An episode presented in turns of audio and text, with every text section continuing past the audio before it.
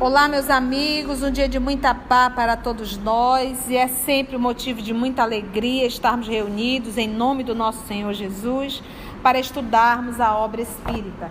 Hoje nós iremos estudar o livro dos médiuns. Nós estamos no capítulo 14 e hoje nós vamos iniciar o item 169. Vamos fazer a nossa prece de gratidão. Amado Mestre Jesus, amigos espirituais aqui presentes, para nós é sempre motivo de muita alegria termos a oportunidade de estarmos unidos, juntos, para estudarmos a obra espírita. Em particular, nesse momento, o Livro dos Médiuns. Te rogamos, Divino Amigo, que nós, na condição de espíritos encarnados, possamos realmente entender que não é o acaso que nos une, que o propósito da espiritualidade amiga sobre cada um de nós em estarmos aqui ou estudarmos em nossos lares através do canal, o propósito da espiritualidade em nos ajudar a nos aperfeiçoarmos e realmente nos tornarmos pessoas melhores porque a lição dessa doutrina, o propósito dessa doutrina é nos moralizar. Ajuda-nos, Senhor, a educar esse homem velho que ainda habita em nós. É em teu nome que todos nós aqui nos encontramos e te pedimos, Senhor, a tua permissão e o amparo da espiritualidade amiga, que assim seja. Então, nós estamos no capítulo 14, segunda parte, médiums videntes. Então, vamos dar continuidade. Certa noite, assistimos à representação da ópera Oberon, em companhia de um médio vidente muito bom. Olha que, olha que legal essa história aqui. Havia no salão grande número de lugares vazios muitos dos quais, no entanto, estavam ocupados por espíritos que pareciam participar do espetáculo. Então, ou seja, você entra em algum lugar, você está achando que você está sozinho, tá? Não. Não existe nenhum lugar vazio, tá bom? Lotado. Aí você vai dizer, mas tia, que tipo de espíritos? Ah, depende de que tipo de lugar. Você acha que no Forrobodó você vai encontrar espírito nobre? Só se for para atender os necessitados que estão lá. Mas realmente o maior número são de espíritos do Forrobodó. Tá? Então a gente tem que ter consciência de onde nós estamos pisando. Aí você vai lembrar, mas tia, o livro Libertação, quando ele vai falar o caso da Margarida, você lembra mais de 60 espíritos acompanharam eles para dentro da igreja. É, também. Em todos os lugares. O importante é saber com quem nós estamos sintonizados. Vamos ver aqui nessa, nessa ópera, nesse teatro. Alguns, então, espíritos que pareciam participar do espetáculo. Alguns se colocavam junto de certos espectadores. Aí você sai de casa, aí eu vou sozinha para a ópera. Vai não. Não se sinta só. Chama-me legião, somos muitos, né? Não vai não. Alguns se colocavam junto de certos espectadores, dando a entender que escutavam as suas conversas, ainda são fofoqueiros, né? Participando, deve ser algo assim, né? No palco se desenrolava outra cena. Por trás dos atores, muitos espíritos de humor jovial se divertiam em arremedá-lo. Gente, será como? Imagina um espírito, um espírita, um médio vidente vendo uma cena toda dessa. Tinha que pagar dobrado? O médio vidente tinha que pagar. Você imaginou? Ele tá olhando para a ópera e tá vendo os espíritos tirando sarro, imitando, fazendo caras e bocas. É, o negócio é sério, hein, gente? Em arremedá-los, até arremedá-los, imitando seu gesto de modo grotesco. Vocês lembram daquele, daquela, aquelas pegadinhas que tinha na rua do Sombra? Pra onde a pessoa eles iam imitando? Mais ou menos isso, mas de uma forma mais grotesca ainda. Outros, mais sérios, pareciam inspirar os cantores e fazer esforços para lhes dar mais energia. Um deles se conservava sempre junto de uma das principais cantoras. É por isso que a tia fala. Quem palestra não sou eu. As chibatadas não é a tia que dá. E eu volto a repetir, ninguém acredita. Eu nunca programo o que eu vou falar. Eu só estudo. Mas eu nunca anoto, eu vou falar isso. Você pode ver que eu não tenho um papelzinho na mão. Eu posso ler o texto. Mas quem comenta não sou eu. Porque depois eu vou assistir, eu me assusto. Então, quem está sentado lá do outro lado, que aguente. Porque é para ti mesmo que ele está falando. Para mim. Para todo mundo que está ali. Porque ele vai falar para quem? Para quem está ali. Quem que está aqui reunido? Qual é a qual é a encrenca desse povo aqui, desses 200 que estão reunidos ouvindo aqui essa, esse evangelho nesse momento? Olha, a encrenca desse povo é essa. Então vamos trabalhar em cima disso. Por isso que o povo fica todo agoniado. Ai, tia, ai, tia, ai, tia. Porque doeu, doeu, leva que é teu. E é isso que a gente tem que entender. Os espíritos, eles falam para quem está presente. Porque eles querem tocar o nosso coração. Então olha aqui numa ópera, gente. Um deles se conservava sempre junto de uma das principais cantoras julgamos as suas intenções um tanto levianas e o evocamos após o término do ato. Olha como Kardec.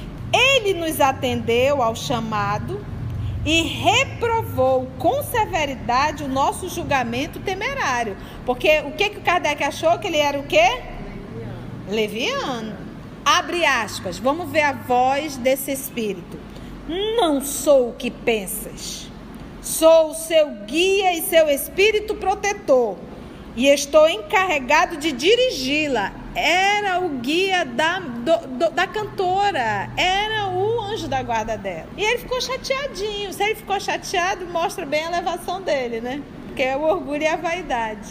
Depois de alguns minutos de uma palestra muito séria, ele nos deixou dizendo: Adeus, ela está em seu camarim. É preciso que eu vá vigiá-la.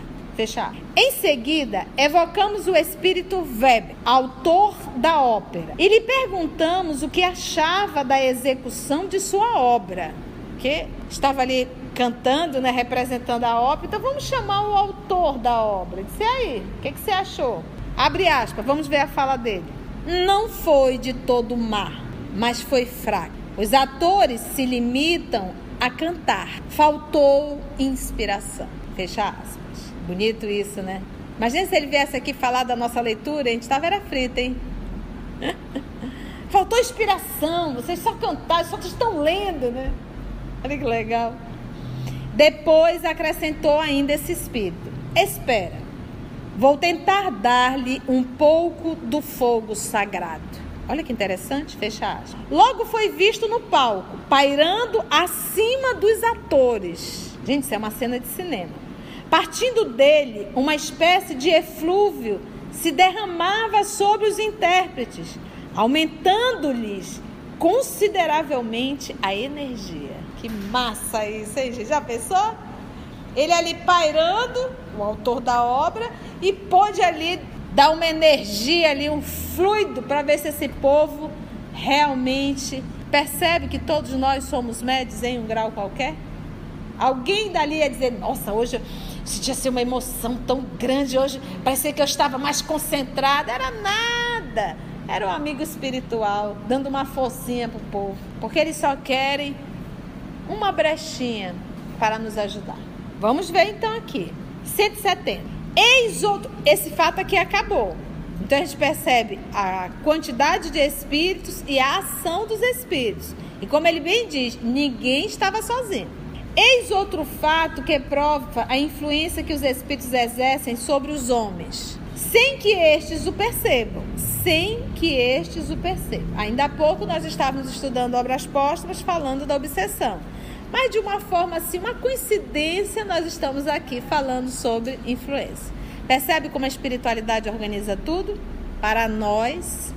Então vamos lá. Que os espíritos exercem sobre os homens sem que este, os homens, o percebam. Assistimos, como naquela noite, a uma representação teatral, com outro médio vidente, conversando com um espírito espectador, disse-nos ele. Imagina, Kardec, o médio vidente, e Kardec aproveita toda a oportunidade e começou a interagir usando o médio. Conversando com um espírito é, espectador, disse-nos ele: Estás vendo aquelas duas senhoras que estão sozinhas naquele camarote de primeira classe?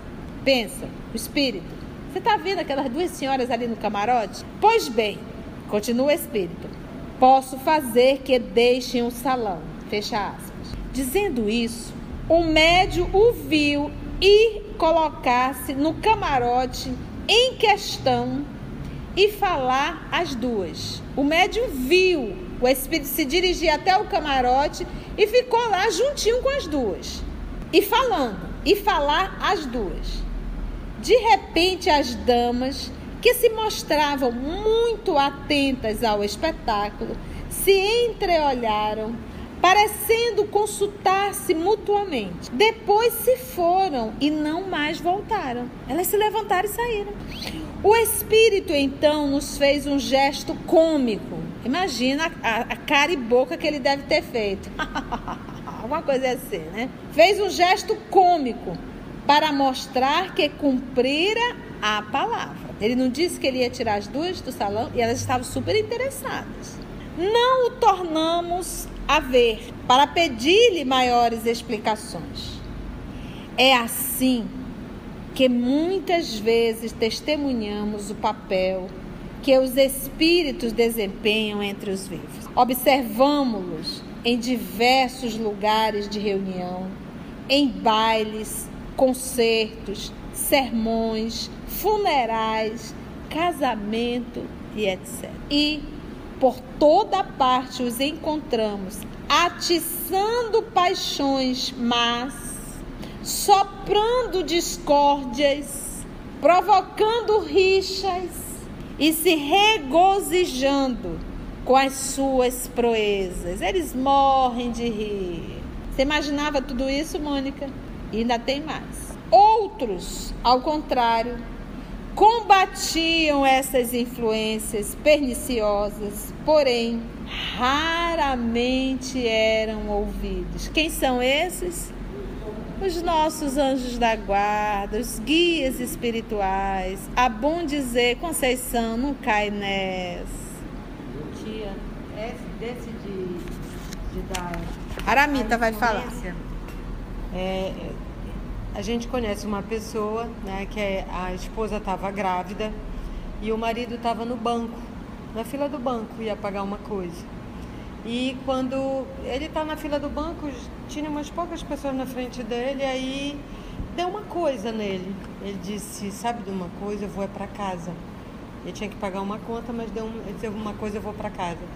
Quando ele chega em casa, ele encontra a, a mãe dele e a esposa dele a bolsa tinha rompido, estava sangrando e a, a mãe dele estava indo levar a esposa ao, ao, médico. E se ele não chega nessa hora, talvez corresse o risco de perder o filho e era o primeiro filho dele. Ainda bem que ele foi dócil à influência. É isso que a gente tem que entender. Nunca estamos abandonados. A pergunta sempre é: a quem eu estou atendendo? É por isso, gente, que a gente tem que ter muita atenção aos pensamentos porque é o pensamento que nos leva ao céu ou ao inferno. Então eu tenho que estar atenta. Se chega um pensamento bom, legal, eu estou recebendo uma influência boa. Se chega um pensamento ruim, péssimo, eu estou recebendo uma influência de um espírito perverso. É simples. Precisa fazer algum curso acadêmico para entender isso? Precisa fazer doutorado em alguma coisa? Precisa ir lá no Monte Everest fazer isso? Precisa ir para o Tibete? É, é muito simples, é assim, Narumi. À medida que você aprende a fazer mais silêncio interior, mais silêncio interior, você começa a ter mais consciência do que é teu e do que não é. Ok. Tia, eu ainda não estou nesse nível de fazer silêncio interior, de me autoconhecer. É uma misturada doida. Mas você está ali pagando uma conta e você recebe uma intuição, um mal-estar, uma coisa. Ah, eu vou sair daqui, eu vou para casa. Você vai ficar teimando? Você pode até teimar. Que você tem um livre-arbítrio. Não, não vou não, vou ficar aqui, o que, que é isso? Aí você vai chegar em casa e vai ver o estrago. Aí vai dizer, deveria ter ouvido a minha intuição. Então você recebe uma intuição. A primeira coisa é você parar para pensar. É boa ou é má? Porque a gente sabe. Por exemplo, semana passada eu trouxe uma moça que ela estava quietinha no canto dela e aí ela tinha aquela, aquela ideia. Abre o Facebook do caboclo, abre o Facebook do caboclo, que é o marido, né? E quando ela abriu, ela viu lá a localização dele. Ele dizia que estava numa cidade, estava em outra. Estava lá no Nordeste. Acabou o casamento. Então, ou seja, a intuição era, abre o Facebook, a intuição era boa ou ruim? Ruim. Entendeu? Entendeu? Então aí você tem que perguntar, você está recebendo uma intuição, ela é boa ou é ruim? Por exemplo, estou no banco, estava dando um negócio, preciso, eu preciso ir para casa. É bom ou ruim? Não sei. É bom ou ruim? Ruim não é, tá mandando eu ir para casa, eu vou. Se eu não for, vai ficar a lição, porque eu vou ver o estrago que ficou. A próxima vez, quando eu tiver uma nova intuição, eu vou atender. Então é fácil, Narumi, você identificar o que é bom e o que é ruim. O bom é o bom, o ruim é ruim. Pronto. Ficou claro isso? Entendeu, Naru? Sabe sim como fazer. Você sabe sim como fazer. Todos nós sabemos. A primeiro ponto qual é? Identificar o pensamento. Qual é a primeira coisa do pensamento que eu tenho que identificar? A primeira coisa. Saber se é bom ou se é ruim. Pronto.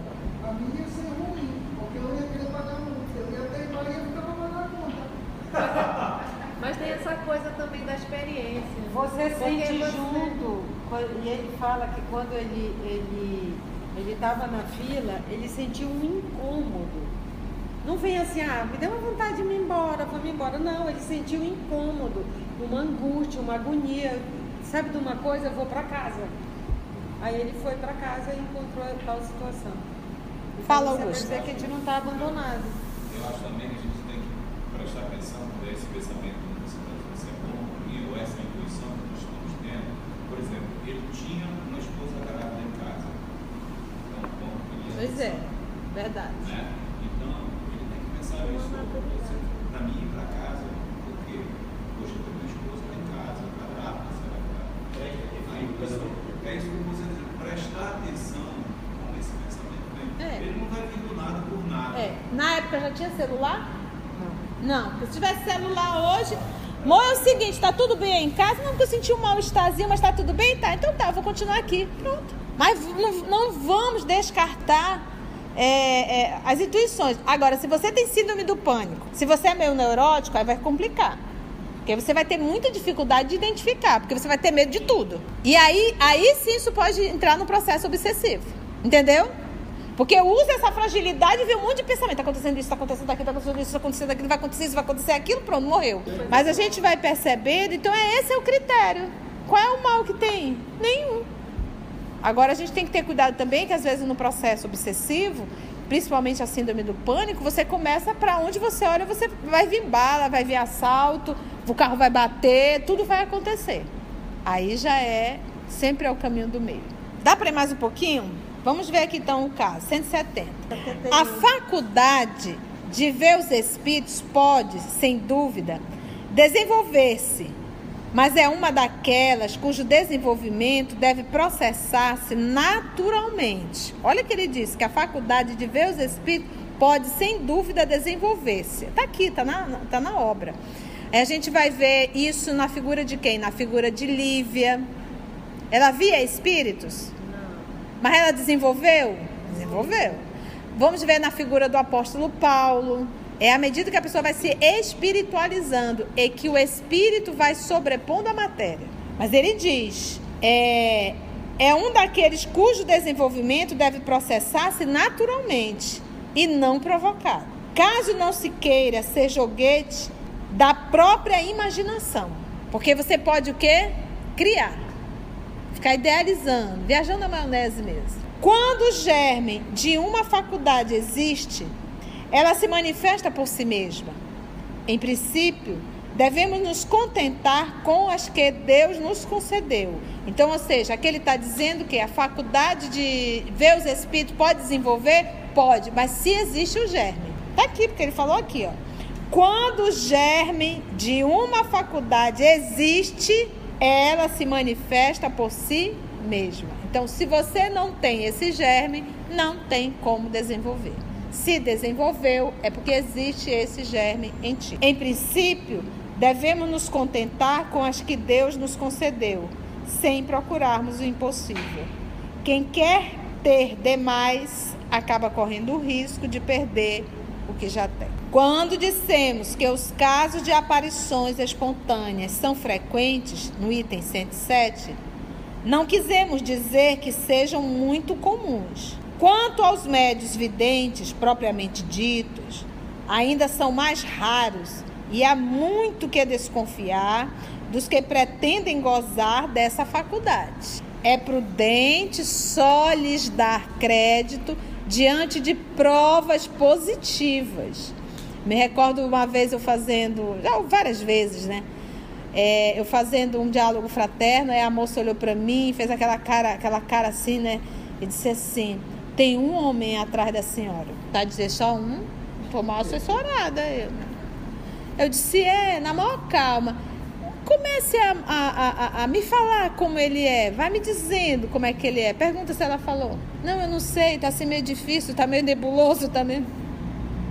Porque quando você espreme o médio, se realmente o é, ele vai trazer detalhes. Mas a pessoa faz isso às vezes para te manipular.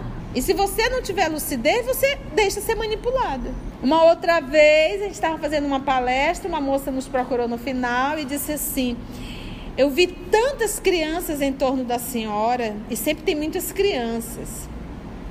E aí, como ela nos procurou, disse: Que maravilha, mas nos conte por que, que você é, nos procura.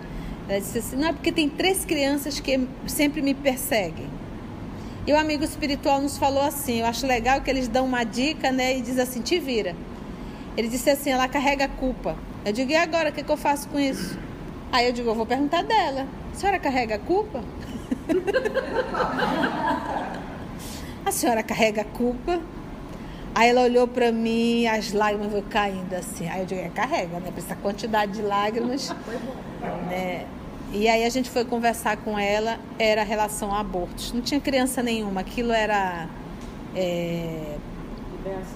Era, era ela, ela criava aquelas imagens, não tinha espíritos nenhum. Então a gente começa a ir percebendo que a gente tem que saber conversar com o outro, a gente tem que saber entender o outro, a gente não pode levar tudo a ferro e fogo. Então, se ajoelhou, tem que rezar. Estou vendo alguém, é? Me, me conta, como é que ele é? Como é que essa pessoa é? Posso conversar? Você consegue conversar com ele? Aqui o que Kardec fez. É o Kardec está dizendo aqui, olha. É prudente só lhes dar crédito diante de provas positivas. Não dê crédito se não houver provas. Não nos referimos sequer aos que alimentam a ridícula ilusão de ver os espíritos glóbulos né? Se nós já falamos. Que descrevemos no item 108. Falamos apenas dos que dizem ver os espíritos de modo racional. Algumas pessoas, sem dúvida, podem enganar-se de boa fé, mas outras também podem simular esta faculdade por amor próprio ou por interesse, vaidade. Neste caso, amor próprio, interesse, deve-se levar em conta principalmente o caráter, a moralidade e a sinceridade habituais. Todavia, é sobretudo nas particularidades que se pode encontrar um meio mais seguro de controle das manifestações. Ou seja, vamos lá, vai me mostrando como é essa pessoa, vai me dizendo. É alto, baixo, gordo, magro, você consegue conversar? Como é que ele me olha? Entendeste? isso que ele diz. É, sobretudo, nas particularidades que se pode encontrar o meio mais seguro de controle das manifestações, já que existem algumas que não podem dar margem a qualquer suspeita, como a exatidão em retratar espíritos que o médio jamais conheceu quando encarnados. O fato seguinte pertence a esta categoria. Então, ele já trouxe dois fatos. O primeiro, ele estava dentro de um os dois estavam no teatro, né? Primeiro é aquele, aquele caso que o, o espírito vai até aquelas duas senhoras e ele avisou antes: eu vou tirar essas senhoras daí. Não sabe o que ele falou às duas, mas elas saíram. E logo depois eles viram numa, numa ópera es, vários espíritos ali assistindo e alguns é, é, é, é, atrás dos artistas zombando, fazendo imitações chulas, né? E vimos o próprio espírito que era o, que aquele que compôs a ópera inspirando os atores. Vamos ver esse outro caso. Uma senhora viúva, cujo marido se comunicava frequentemente com ela, estava certa vez em companhia de um médio vidente que não a conhecia nem a sua família. Em dado momento, o médium lhe disse: Vejo um espírito perto da senhora. Ah, disse ela por sua vez. Com certeza é meu marido, que quase nunca me deixa. Ela toda metida, né? O marido é apaixonado. Até depois de morto ele fica aí, né? Nunca me deixa. E o médium disse: Não. Respondeu o médium: É uma mulher de certa idade está penteada de modo estranho, traz uma faixa branca na testa. Você observou? Se ele fosse um médio mentiroso, ele já ia aproveitar. Deixa... É mesmo, é seu marido, está aí. Eu só me lembro daquele filme Ghost do outro lado da vida, né? A. a, a, a... Como é o nome dela? Odamei, a Odamei, né? E ela faz aquelas caras e bocas, né? E, e o médio mentiroso tem um pouco disso, né? Por essa particularidade e outros detalhes descritos, a viúva reconheceu sua avó, em quem absolutamente não pensava naquele momento, de maneira tal a não deixar qualquer dúvida. Se o médico quisesse simular a faculdade, ser-lhe-ia mais fácil concordar com o pensamento da senhora. É, o seu marido, né? Entretanto, em vez do marido, que ocupava sua mente, o médio vê uma mulher com uma particularidade no penteado, da qual coisa alguma lhe podia dar ideia. Este fato prova também que a visão do medianeiro não era reflexo de qualquer pensamento estranho, porque na época de Kardec há quem afirmasse que o médio, na verdade, ele não estava vendo o espírito, mas ele estava vendo o pensamento do encarnado. Entendeu? Então é como se captando, captando o pensamento da, da senhorinha. E não, ela nem estava pensando na avó dela. Foi bom? Deu para aprender uma coisita mais? Então agradecemos a Deus, nosso Pai, a espiritualidade amiga, o amor de nossa vida, o nosso Senhor Jesus, por mais essa oportunidade que nos foi dada para estarmos aqui estudando essa obra. Gratidão, amado Mestre.